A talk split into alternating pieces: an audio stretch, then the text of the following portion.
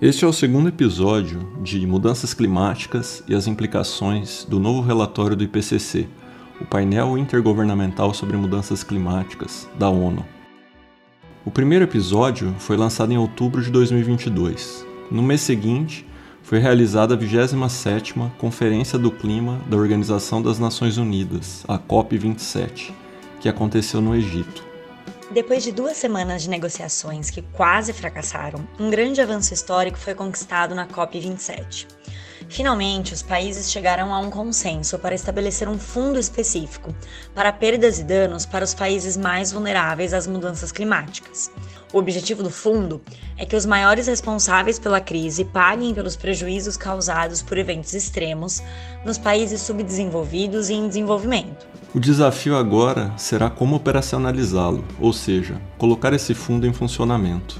De acordo com o Instituto Clima Info, ainda não há clareza sobre os termos dos acordos de financiamento. A avaliação de quais países pagam e quais recebem também será uma questão importante a ser definida. Contudo, os países assumiram o compromisso de discutir a operacionalização do fundo ao longo de 2023, até a COP28 deste ano que acontecerá em Dubai, nos Emirados Árabes. Por outro lado, temas essenciais no combate ao aquecimento global, como a eliminação dos combustíveis fósseis, que são responsáveis, no nível mundial, por 86% das emissões de gases de efeito estufa lançados na atmosfera na última década, foram mais uma vez deixados de lado no final do texto da COP27. Apresentamos agora este segundo episódio da série logo após a mais recente tragédia devido à emergência climática, que aconteceu no litoral norte de São Paulo em meados de fevereiro, e às vésperas do lançamento do último resultado do sexto relatório do IPCC, anunciado para o mês de março de 2023, que consiste numa síntese das três partes já divulgadas do relatório. Você está ouvindo Oxigênio. Foi o maior temporal já registrado no Brasil. Uma tragédia devastadora que atingiu o litoral norte de São Paulo no fim de semana passado. Como era carnaval, muitos turistas estavam na região.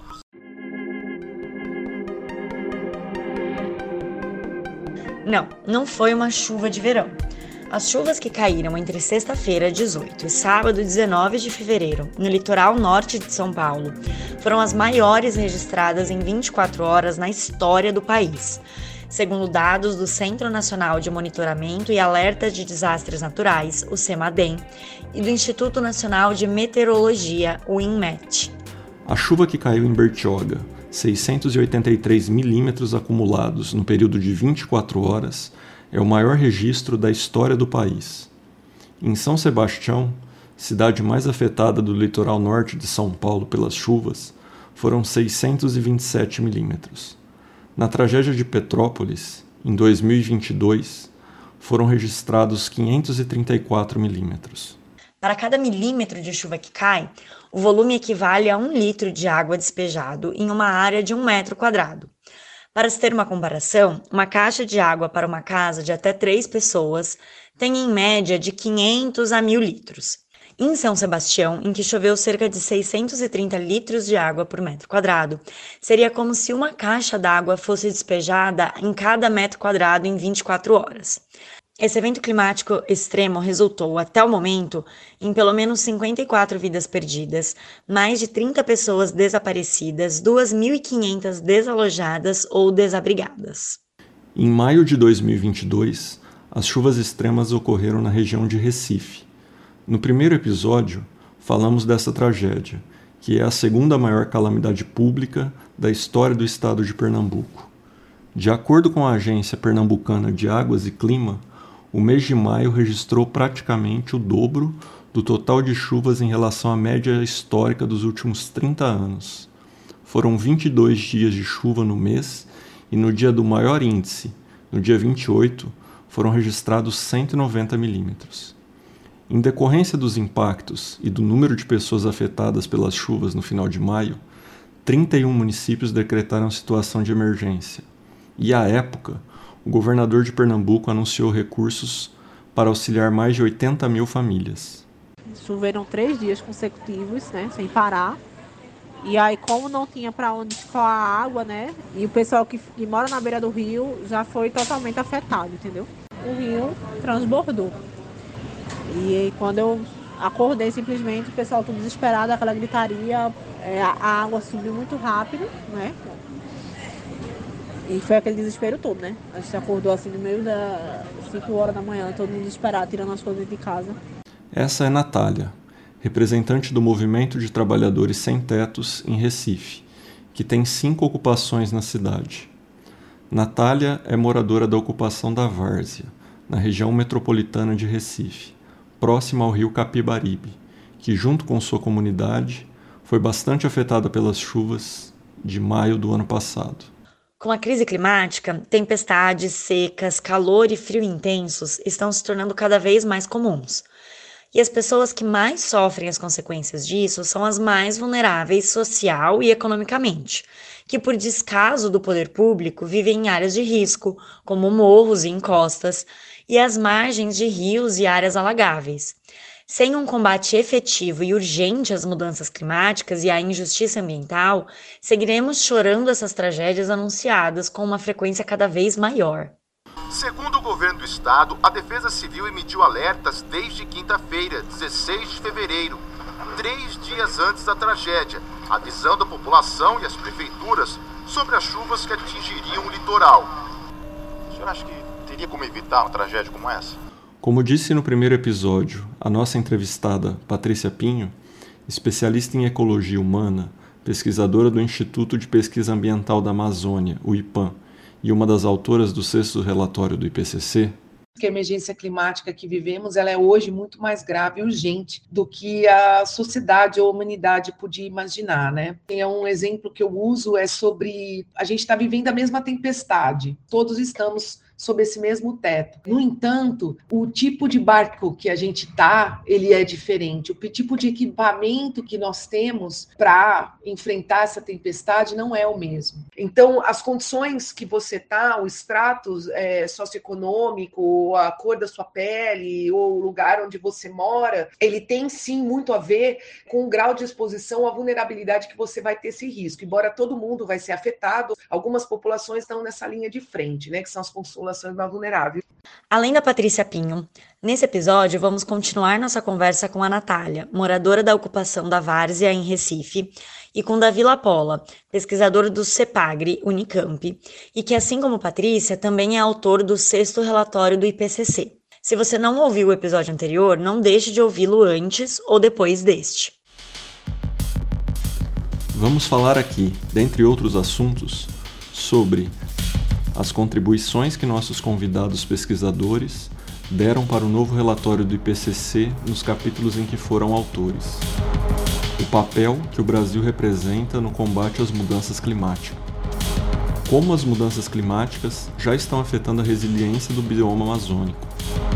Como o desmatamento e a degradação florestal agravam esse cenário em seus efeitos negativos sobre os serviços ecossistêmicos e nos modos de subsistência das comunidades tradicionais da Amazônia, indígenas, quilombolas e ribeirinhos.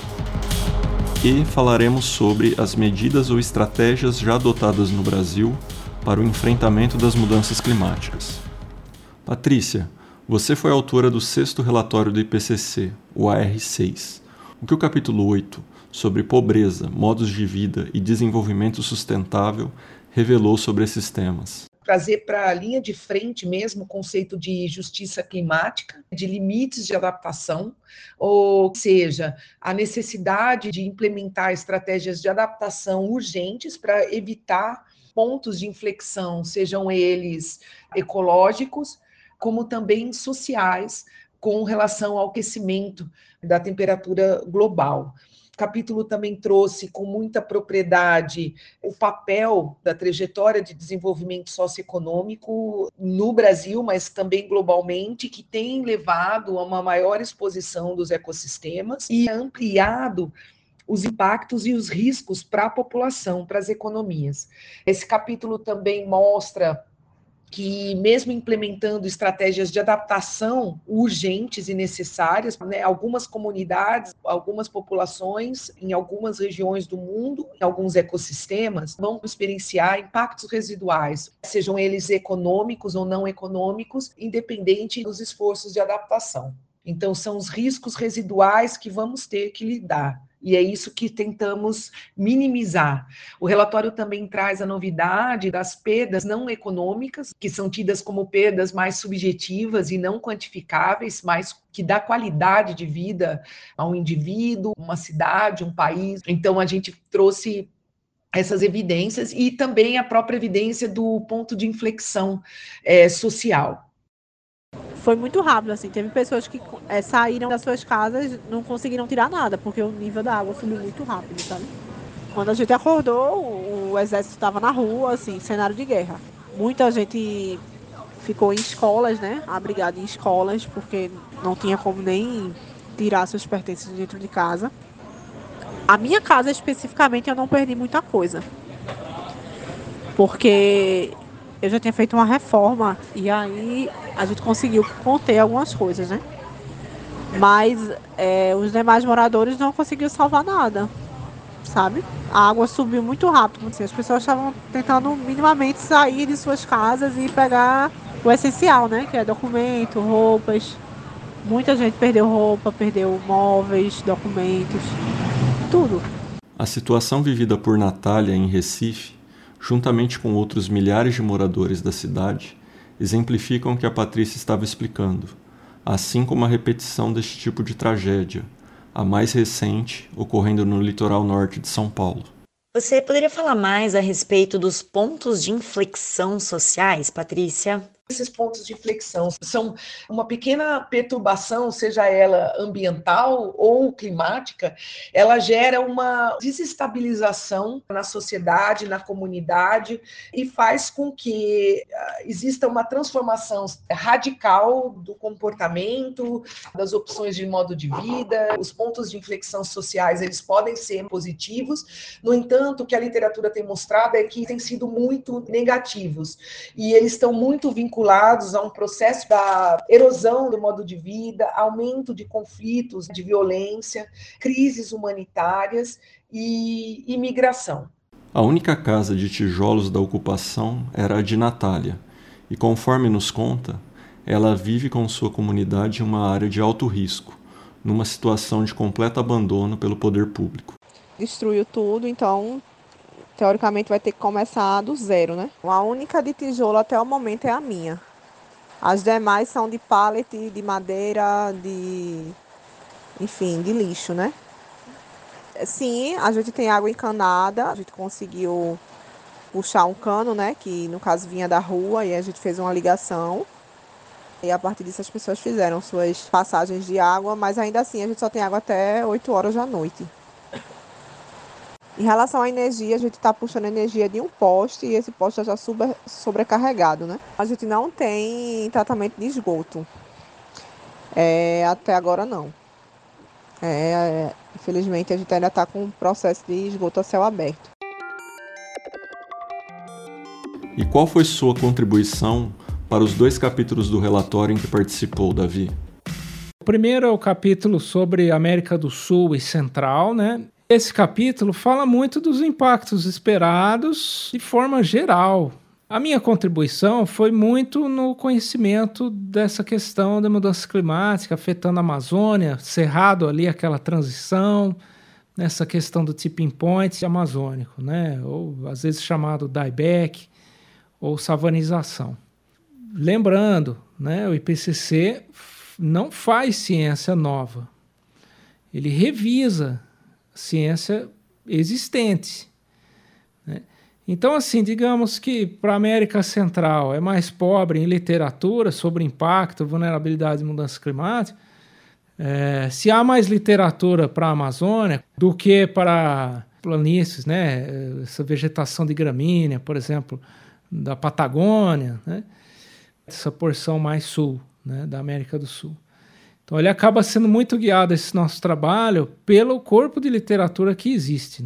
A minha contribuição mais específica foi nessa parte bem de Amazônia, transição com o cerrado, desde impactos para a biodiversidade, para a própria distribuição de biomas, é, recursos hídricos na região, impactos para a saúde. O AR6 tem 18 capítulos que tratam de temas já tradicionais nos relatórios, como um capítulo para cada continente, outros que tratam de ecossistemas terrestres e de água doce, oceanos, saúde, pobreza e cidades. Este relatório traz ainda sete capítulos adicionais, que são novidades do IPCC. Capítulos especiais que tratam, por exemplo, de florestas tropicais e de áreas de alta biodiversidade, que são conhecidas como hotspots. E o segundo capítulo que você participou, Davi, foi sobre florestas tropicais, não é? Quais foram os principais aspectos considerados? E aí, esse panorama geral, né, sobre florestas tropicais, como que vem sendo impactada por mudança climática, o que as projeções estão dizendo. Eu contribuí bastante nessa visão do tipping point, mas também uma contribuição sobre é, biodiversidade, né? Principalmente aqui na América do Sul, o impacto de mudanças climáticas sobre a biodiversidade, o que a gente sabe, o que a gente não sabe ainda, tem bastante buraco nessa área.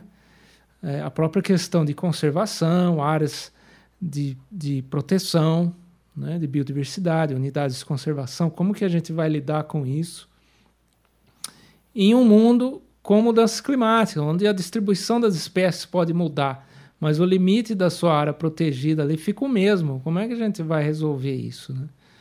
Então, já tem alguns estudos discutindo isso, a gente tentou trazer uma visão é, desses estudos. E qual o papel que o Brasil representa no combate às mudanças climáticas? O Brasil tem uma posição estratégica para contribuir, sobretudo através de evitar o desmatamento, seja ele de qualquer forma, né? O, o, Brasil tem que zerar o desmatamento, ele já mostrou ser possível aliar crescimento econômico e reduzir taxas de desmatamento, sobretudo no bioma da Amazônia, mas também em outros ecossistemas, tal como o cerrado. Então, o Brasil se comprometendo com desmatamento zero vai estar tá, é, deixando de contribuir com a emissão de gás de efeito estufa. O Brasil também estaria deixando de aumentar é, os riscos significativos dos impactos das mudanças climáticas na sua própria agricultura, na sua própria geração de renda e receita econômica, e também evitando perdas de recursos econômicos com a incidência de extremos, a, afetando a infraestrutura, mas também a, a segurança alimentar, energética, hídrica é, da população. O Brasil conseguindo fazer esses esforços de redução do desmatamento vai estar colaborando significantemente através do seu NDC para o Acordo de Paris, globalmente, vai estar tá reduzindo impactos e riscos para o próprio país, já mostrou que é capaz a gente ter um tipo de desenvolvimento mais sustentável, com maiores chances para atingir essa trajetória resiliente climaticamente. O período de 2002 a 2012 foi quando o Brasil realizou a maior redução do desmatamento da Amazônia, cujo menor valor foi alcançado entre 2011 e 2012 durante o governo Dilma Rousseff quando o desmatamento ficou em cerca de 4.500 km quadrados, de acordo com o Instituto Nacional de Pesquisas Espaciais, o INPE. O desmatamento é a principal fonte de emissões de gases de efeito estufa no país, respondendo por quase a metade das emissões atualmente. Na verdade, durante o governo Bolsonaro, o Brasil se afastou a passos largos de seus compromissos assumidos no Acordo de Paris, Dentre os compromissos assumidos pelo Brasil estão o de zerar o desmatamento até 2030 e o de reflorestar 12 milhões de hectares. Em relação à Amazônia, sabemos que o aumento do desmatamento nos últimos quatro anos, de 2019 a 2022, tem comprometido fortemente a resiliência ecossistêmica do bioma. O aquecimento e as mudanças climáticas globais impactam os serviços ecossistêmicos e os modos de subsistência das comunidades tradicionais que vivem na região, que compreendem os indígenas, quilombolas e os ribeirinhos. Né, a floresta amazônica vem atuando como um sumidor de carbono, prestando um serviço de enorme valor né, para a humanidade, ela e outras florestas tropicais, né, ao absorver parte do gás carbônico que a gente joga na atmosfera. É claro que esse sumidouro ele pode ser impactado, pode até deixar de existir com as mudanças climáticas, né? Tem a questão dos povos tradicionais, também a importância que eles têm para manter a floresta, seja populações ribeirinhas, uh, indígenas. Estima-se que a Amazônia possui armazenado em sua biomassa o equivalente a cerca de 10 anos de emissões globais de gases de efeito estufa por todos os países do planeta. Você pode saber mais sobre a Amazônia e sua importância para o clima global no episódio 129 do Oxigênio, que faz parte da série Escuta Clima. Participa dele o professor Paulo Artacho, do Instituto de Física da Universidade de São Paulo e membro do painel intergovernamental sobre mudanças climáticas, o IPCC. Mas, quando Davi fala do papel desempenhado pela floresta amazônica como um sumidouro de carbono, ou seja, uma área natural que absorve gás carbônico presente na atmosfera e o estoca como carbono em sua biomassa, como troncos, galhos ou raízes, ele está se referindo a regiões preservadas da floresta. Quando eu estava falando que a floresta vem atuando como um sumidouro de carbono, estou falando de florestas relativamente intocadas, né? onde você não tem desmate, onde você não tem degradação e tal. A degradação é aquela floresta que você olha do satélite, do avião, você vê uma floresta ainda, mas já teve ali as madeiras mais nobres retiradas, já foi sujeita a algum fogo, ou então é uma floresta de borda, né? próximo ali uma área agrícola que vai sendo degradada também por conta do microclima ali na borda ser diferente. O aumento da área desmatada na Amazônia cresceu vertiginosamente a partir de 2016 não só na Amazônia, mas também no Cerrado e Pantanal. Em 2021, o país perdeu cerca de um milhão e meio de hectares de vegetação nativa, ou seja, a vegetação primária que foi eliminada, segundo o Observatório Global de Florestas, na sigla em inglês. De acordo com um trabalho publicado no final de janeiro na revista Science, pelo climatologista Carlos Nobre e outros 19 autores de seis países, 17% da cobertura florestal da Amazônia já foi desmatada e 14% dela convertida em áreas de produção agropecuária, pastos e plantações. Vale lembrar que a bacia amazônica cobre pouco mais da metade do território brasileiro. Estudos recentes, como o da pesquisadora Luciana Gatti, do INPE, publicado em 2020 na revista Nature, mostram que algumas regiões da Amazônia particularmente a região sudeste da floresta, já são uma fonte emissora de carbono. Esse estudo, conduzido de maneira muito bem, liderada pela Luciana Gatti, lá do INPE, foi feito através de sobrevoos né, de avião e medir essas trocas de gás carbônico né, entre a atmosfera e a superfície. E ali é uma região que você tem tanto florestas naturais, mas você tem muito desmate, você tem muita degradação florestal. E aí, quando você tem desmate, você, você, emite o carbono. Quando você tem degradação florestal, você emite menos carbono, mas emite também, né? E naquela região essa conta foi ultrapassada. Está tendo mais emissão por desmatamento e, e degradação do que por a absorção pela floresta intocada em si. Mas esse método com o avião, você não consegue separar a contribuição de cada um. O quanto a floresta lá preservada está absorvendo, o quanto o desmate está emitindo, ou quanto de degradação está sendo emitido. Você só vê a conta total, se ela é positiva ou negativa. Né? Já havia antes desse estudo essa noção de que na Amazônia, quando você considera só as florestas intocadas, ela vem atuando como um sumidouro de carbono, tá? tirando o carbono da atmosfera e armazenando na sua biomassa. A capacidade da floresta de fazer esse sumidouro vem diminuindo nos últimos 20, 30 anos, mas ainda é um sumidouro. Aí quando você pega na escala da bacia toda e coloca as áreas desmatadas também, esse balanço ele pende ou para neutro, né, próximo de zero, ou para um balanço negativo, né, de você ter emissões. Quando você considera daí o terceiro processo, que é a degradação, aí com certeza esse balanço fica negativo. Aí a região é de fato, quando você considera tudo, né, e não só as florestas preservadas, aí ela é uma fonte de carbono para a atmosfera com o detalhe de que a gente tem muita incerteza de qual é o nível dessa emissão de degradação. É um processo pouco estudado, pouco observado ainda, tá?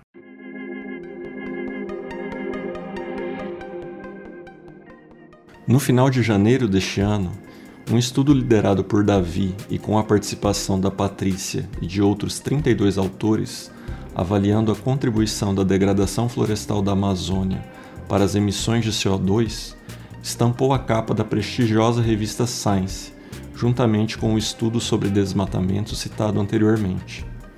O estudo analisou o período entre 2001 e 2018 e estima que da área da floresta amazônica remanescente, ou seja, não desmatada, quase 40% dela já sofreu degradação florestal, e que as emissões de CO2 devido à degradação florestal na Amazônia podem ser tão grandes quanto ou até maiores do que aquelas provenientes do desmatamento. De acordo com os dados do Instituto do Homem e Meio Ambiente da Amazônia, o IMAZON, o desmatamento acumulado nos últimos quatro anos, entre 2019 e 2022, chegou a mais de 35 mil quilômetros quadrados. Um aumento de quase 150% em relação ao quadriênio anterior, de 2015 a 2018, quando foram devastados cerca de 14.500 quilômetros quadrados. Em relação ao comprometimento do bioma amazônico, e nos modos de vida de seus povos tradicionais devido aos impactos das mudanças climáticas e do desmatamento da floresta, Patrícia, o que já tem sido observado?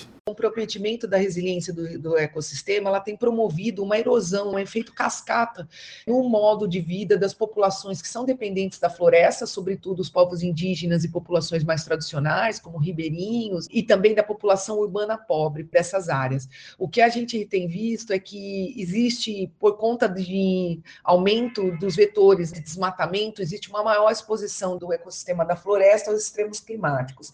Então, a gente está tendo para a região maior incidência de secas e também enchentes de magnitude expressiva.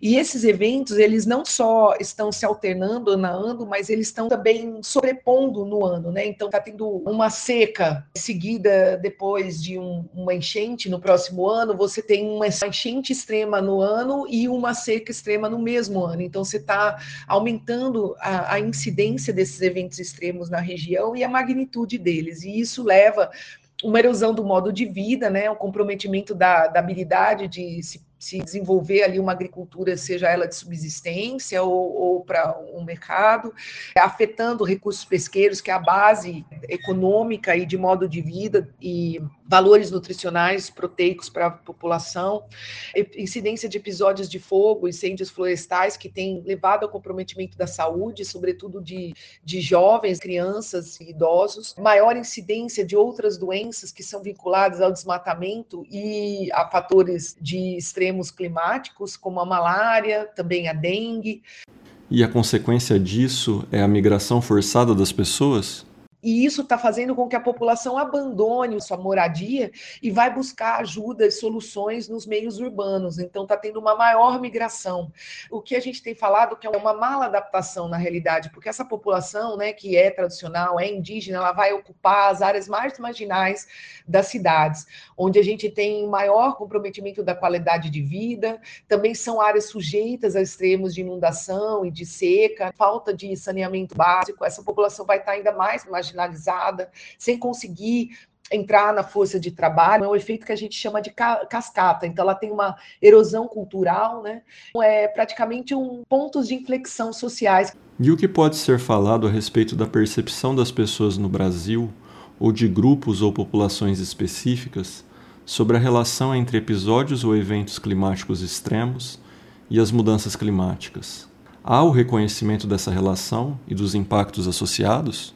Sim, a gente tem tido evidências sobre o Brasil, o que, que a população pensa das mudanças climáticas. Eu, eu acho que a maioria da população, sobretudo as que dependem de atividades agrícolas, atividades extrativistas, pesca, essa população ela já está percebendo, ela já tem convivido e experienciado o que são as perdas econômicas e não econômicas, como saúde, cultura modo de vida, atrelado aos impactos de extremos de alterância de sazonalidade, quer dizer, o período de plantio e colheita tem mudado, e ele não tem só mudado para se estabelecer um novo calendário, ele tem mudado ano a ano. Então, são perdas que não são esperadas, então existe um grande grau de incerteza para os indivíduos com relação ao que fazer, porque a cada ano você tem um comprometimento diferente e mais exacerbado. Ondas de calor têm sido experienciadas por maior parte da população. Agora eu vou falar de um estudo, inclusive o professor Davi Lapola é, é participante, a gente fez um, uma investigação realmente com o que as pessoas é, têm experienciado de impactos é, das mudanças climáticas no estado de São Paulo, em diferentes bacias hidrográficas. Mais de 97% delas têm falado que têm sentido e têm experienciado um aumento da temperatura e, consequentemente, afetando a saúde, o bem-estar, a renda, têm lidado também com comprometimento de infraestrutura. O estudo citado por Patrícia foi publicado na revista científica Regional Environmental Change no final de março de 2022, com acesso aberto, e pode ser visto junto às referências fornecidas na nossa página do Oxigênio no final do episódio. Nesse cenário, é inevitável nos perguntarmos: qual a situação de adaptação das pessoas às mudanças climáticas no Brasil? Temos medidas ou estratégias já adotadas? No país não existe medidas de adaptação estabelecidas e implementadas em grande escala. O que a gente tem visto são adaptações autônomas das pessoas, das comunidades, dos indivíduos tentando se adaptar aos eventos e às mudanças climáticas. E o que tem sido mostrado é que tem um comprometimento nessa habilidade autônoma de resposta. Por isso é necessário institucionalizar e dar escala a estratégias de redução de, de risco no país, tanto para as pessoas como para a economia, porque a gente vai atingindo pontos onde, em algum momento, com a perda, por exemplo, dos ecossistemas, a ação humana não será capaz de repor esse serviço perdido. Na verdade, a gente tem a Política Nacional de Mudança do Clima, que foca muito em mitigação, e nem essa mitigação só a gente está conseguindo fazer a contento, né? A gente prometeu em lei que ia reduzir o desmatamento da Amazônia em 80% até 2020. Não fizemos isso. Né? Em 2020 era para estar tá em torno aí de 3 a 4 mil quilômetros quadrados de desmatamento por ano. Né? A gente estava longe disso. O desmatamento acumulado de 2019 e 2022 chegou a mais de 35 mil quilômetros quadrados, uma área maior que o estado de Alagoas, que possui 27 mil quilômetros quadrados. É, nós temos uma política estadual em São Paulo, por exemplo, de mudança do clima, com muito foco em mitigação também. Nós temos uma política municipal de mudança do clima em Campinas, com muito foco em mitigação também. O que eu acho que está faltando, desde o âmbito federal, mas principalmente no âmbito locais, é adaptação. E nisso nós estamos pouco preparados. Eu acho que fazer o dever de casa de parar desmatamento e começar a pensar numa agricultura mais de baixo carbono é razoavelmente simples, exige vontade política. Com a eleição de Luiz Inácio Lula da Silva para presidente no final de 2022, estamos voltando a ter esperanças de caminharmos novamente na direção certa em relação às questões ambientais no país. O primeiro compromisso internacional de Lula como novo presidente foi justamente a COP27. Em seu pronunciamento, Lula se comprometeu em zerar o desmatamento e a degradação da Amazônia e dos demais biomas nacionais até 2030 e também em reestruturar e fortalecer os órgãos de fiscalização e os sistemas de monitoramento para poder punir os crimes ambientais.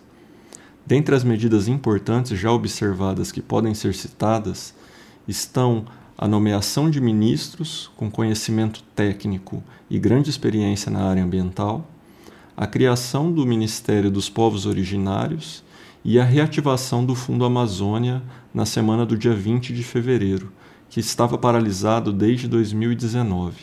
o Fundo Amazônia pode desempenhar um papel importante no apoio ao plano de ação do governo para reduzir o desmatamento e alcançar um desenvolvimento sustentável na Amazônia.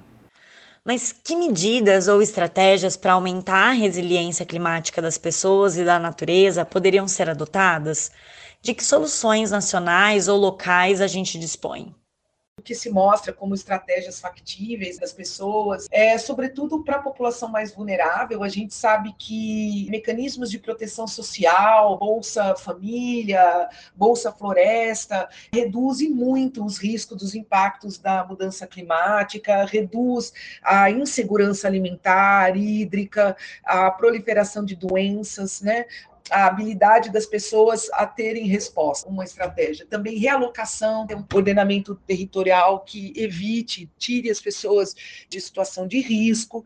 E a gente tem estratégias bem sucedidas de pagamentos de serviços uh, ambientais, mas também de soluções baseadas na natureza, que é trazer a, a, a floresta, né, os meios naturais, a recuperação é, para o meio urbano, né, onde você tem desde jardins filtrantes que limpam, filtram a água, né, até também redução da temperatura atmosférica com plantio de árvores. Bolsa Família eu conheço e acho que nossos ouvintes também mas Bolsa Floresta acho que pouca gente conhece. O programa Bolsa Floresta constitui uma política pública do estado do Amazonas e começou em 2007. O programa tem como objetivos acabar com o desmatamento e promover a melhoria da qualidade de vida das populações tradicionais residentes em unidades de conservação do estado do Amazonas. Entre 2010 e 2015, foram apoiadas a implantação de mais de 2.400 projetos de pequeno porte de geração de renda em 16 unidades de conservação do Amazonas e chegou a atender quase 10 mil famílias em 2015. Foram apoiados, principalmente, projetos relacionados às cadeias produtivas do pirarucu, do açaí, da castanha da Amazônia, do cacau, de madeira manejada, do artesanato e do turismo de base comunitária. E os recursos para este programa vieram justamente do Fundo Amazônia de que falamos há pouco. Foi dito que a gente teria que ter chamado a Defesa Civil, e aí a gente chamou depois que a água deu uma amenizada. A Defesa Civil veio aqui, mas não entendeu como um risco, porque a gente não tem barreiras ao entorno, né? Então eles entenderam que a gente só teve perca material. E aí não, não entra né, no, no processo de auxílio.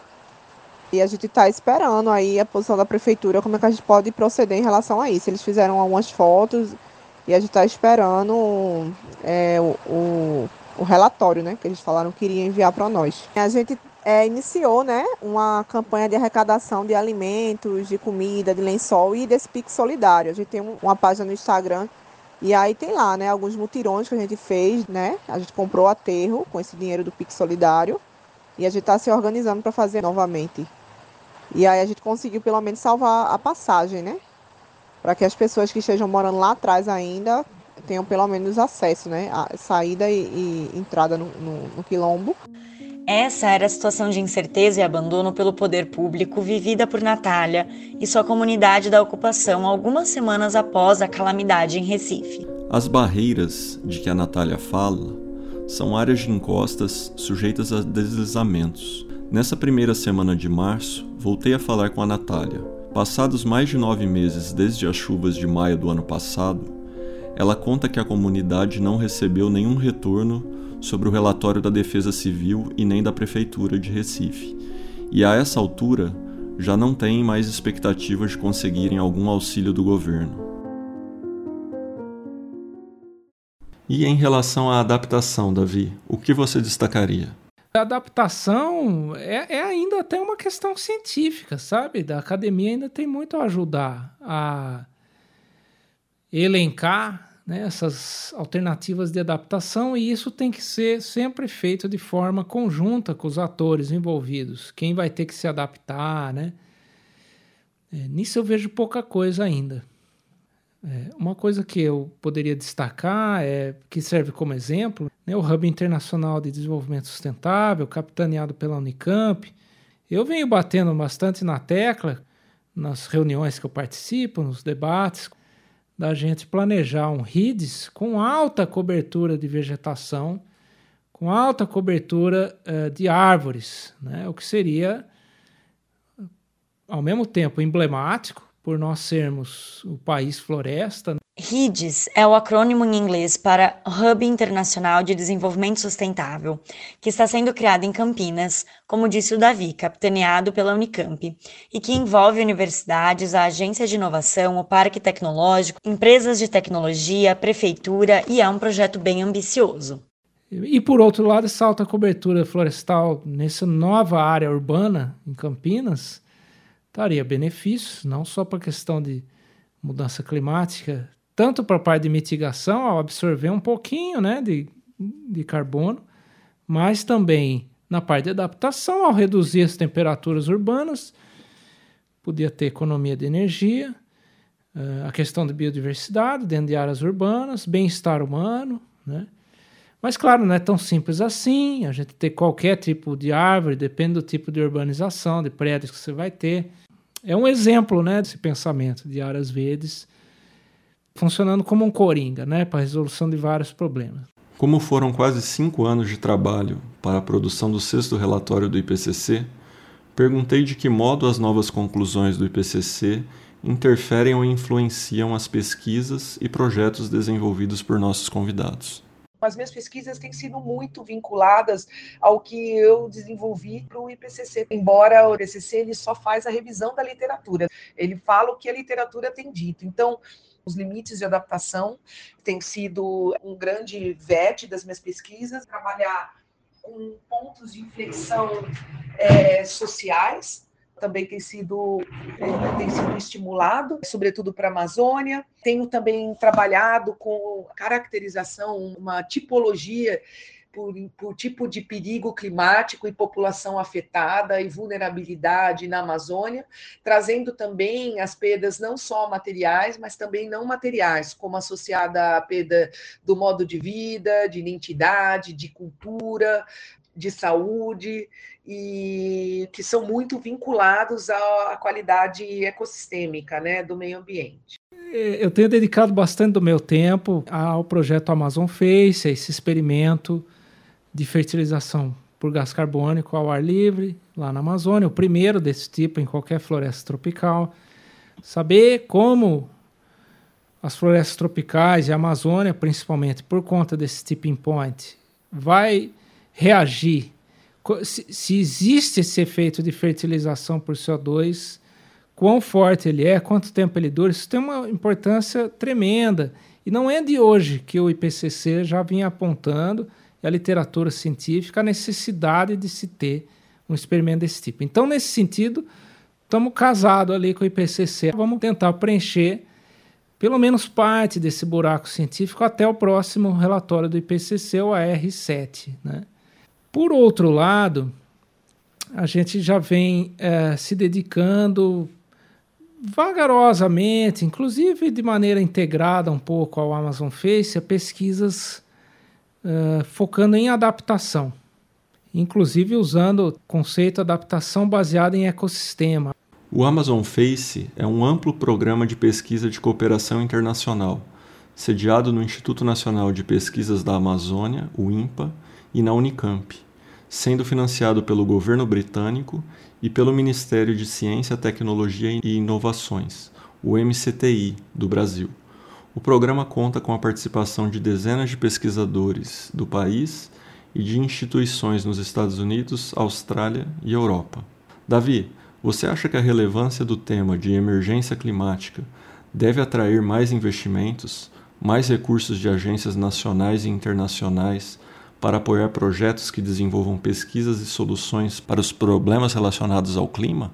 Eu acho que é, vai cada vez surgir mais nas agências de fomento é, editais para financiar pesquisa em adaptação à mudança climática. É, aparece muito pouco, seja no portfólio de projetos de FAPESP, CNPq e tal, é, é, como nos grupos de pesquisa no Brasil que fazem isso. Ainda é muito pouco. O Brasil ainda carece bastante de um corpo aí de, de expertise nisso. Tem um projeto, inclusive a gente está surfando essa onda, que eu tenho uma participação menor como pesquisador colaborador, que chama Se Adapta. Ele é coordenado pela Gabriela de Júlio, professora na Faculdade de Saúde Pública da USP, em São Paulo. Esse projeto vem se debruçando sobre como as cidades brasileiras estão preparadas para se adaptar à mudança do clima. E os prospectos, os resultados aí primeiros não é tão animadores não, viu? Então eu acho que vai movimentar essa agenda na área da adaptação. Em pesquisa sobre a percepção pública do brasileiro em relação às mudanças climáticas, realizado pelo Instituto de Tecnologia e Sociedade do Rio, o ITS Rio, em 2022, foi revelado que o brasileiro tem bastante interesse pelo tema, mas em sua maioria, cerca de 80%, consideram que sabem pouco sobre o assunto. Nesses tempos em que cada vez mais precisamos nos preocupar com a confiabilidade das informações que chegam até nós, quais referências você indicaria para as pessoas, Patrícia? É, realmente a gente precisa falar mais com as pessoas, trazer mais a mudança climática para o dia a dia, para que tenha escala e aderência a necessidade de adaptação urgente para a redução de riscos, né? Eu costumo falar que a tempestade é a mesma, mas os barcos são diferentes. Então a gente, é, vamos dizer, todos os barcos vão ser impactados, mas um mais um, uns antes, né, uns barquinhos antes, outros depois.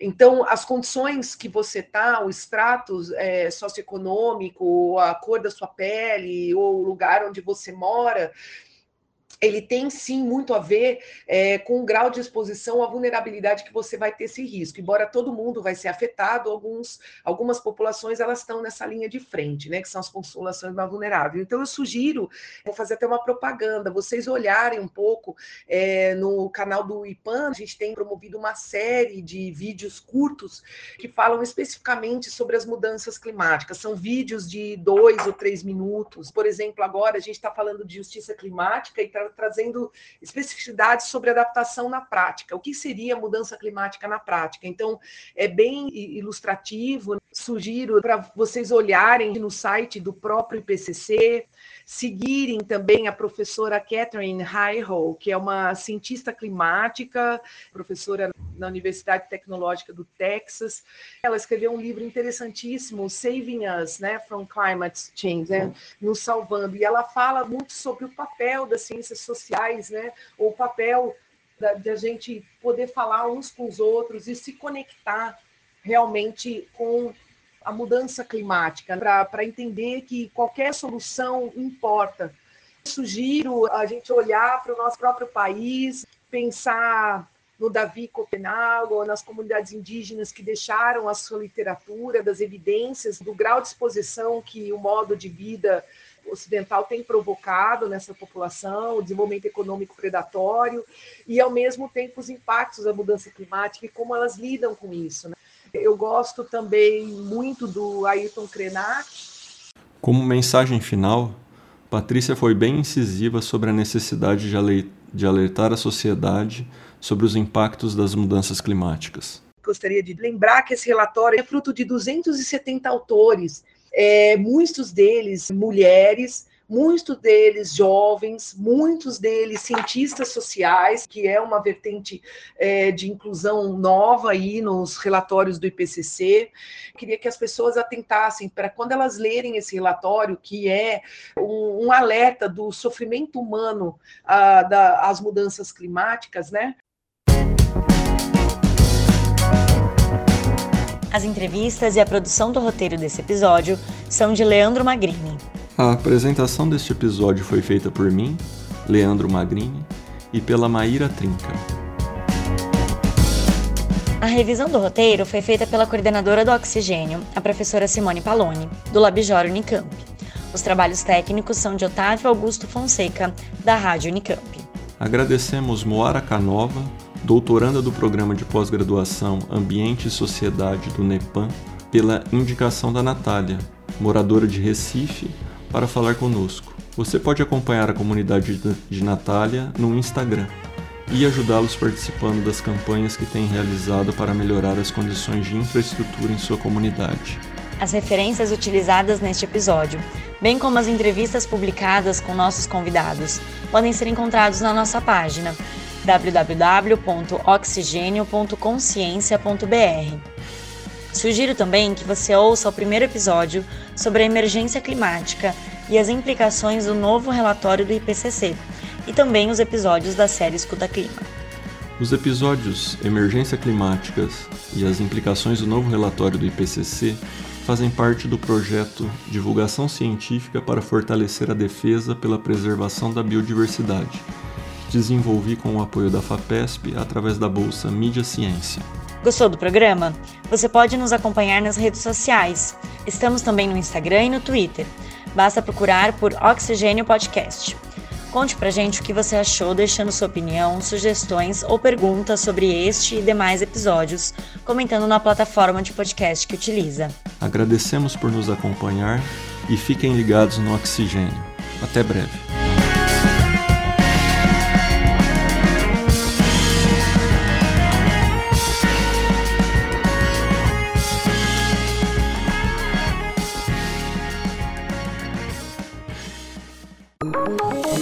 Oxigênio. Um programa de ciência, cultura e tecnologia produzido pelo LabJor em colaboração com a Rádio Unicamp.